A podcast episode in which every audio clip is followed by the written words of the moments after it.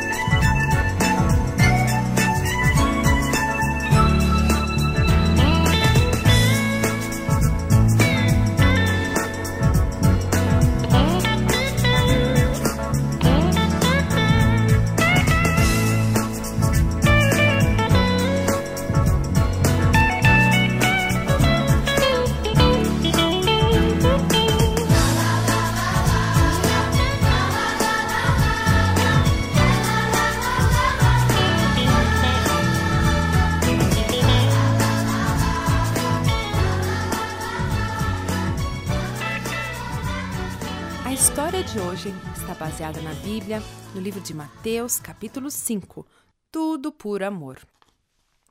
Um dia, Jesus sentou-se na encosta de uma colina para ensinar seus discípulos. Ele disse muitas coisas incríveis naquele dia. Hoje, chamamos sua mensagem de o Sermão do Monte.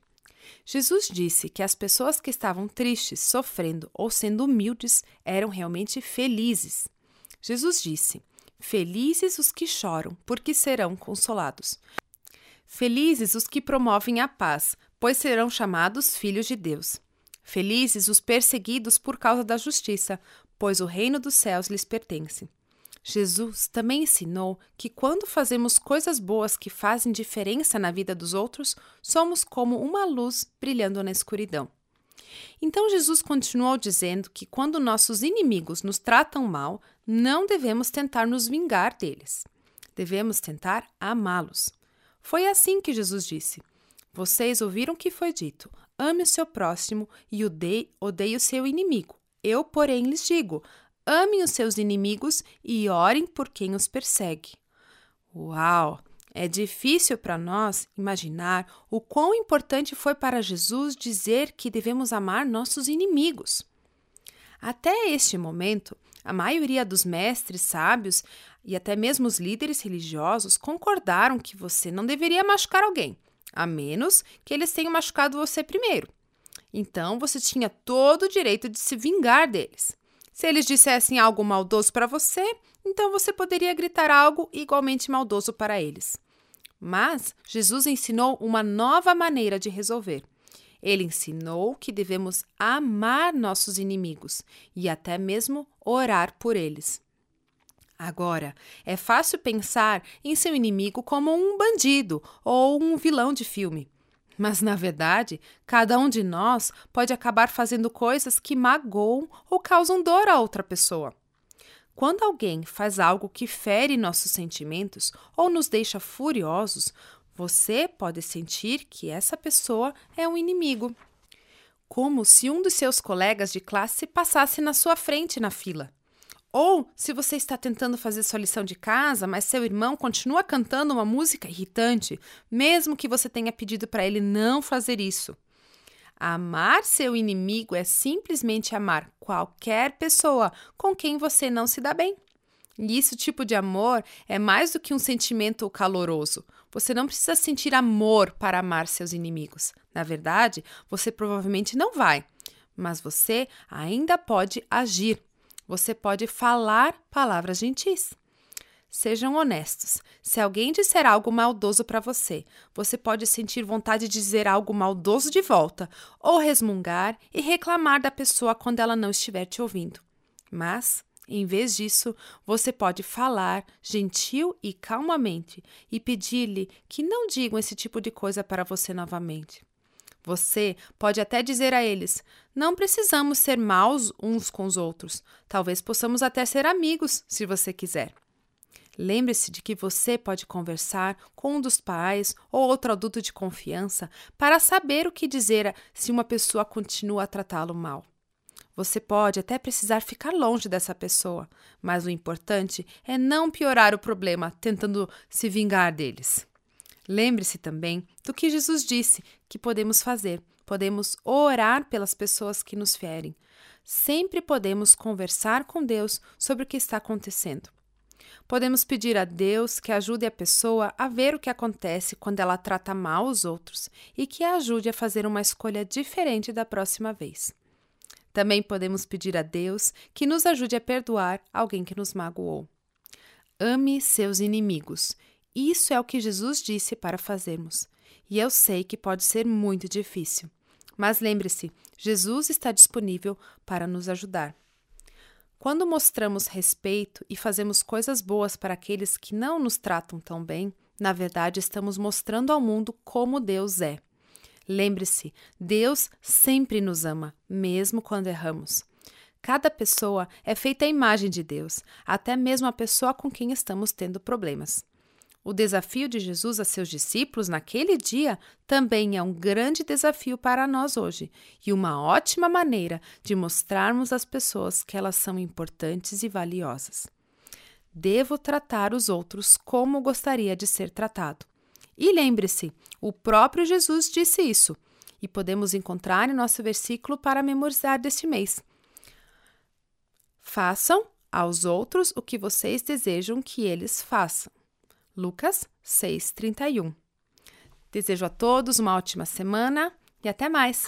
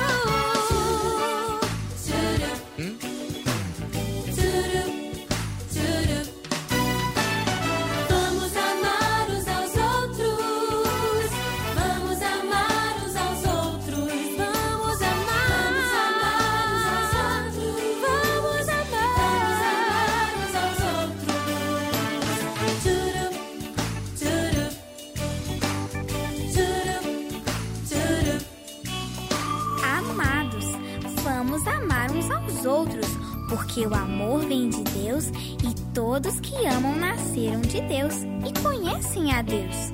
Se você não ama, é porque você ainda não conhece a Deus, pois Deus é amor. E é assim que entendemos o amor. Não fomos nós quem amamos a Deus, mas foi Ele quem nos amou primeiro. Ele enviou seu único filho, Jesus, para morrer em nosso lugar e perdoar todos os nossos pecados. Ah, se Deus nos amou tanto assim, vamos amar uns aos outros!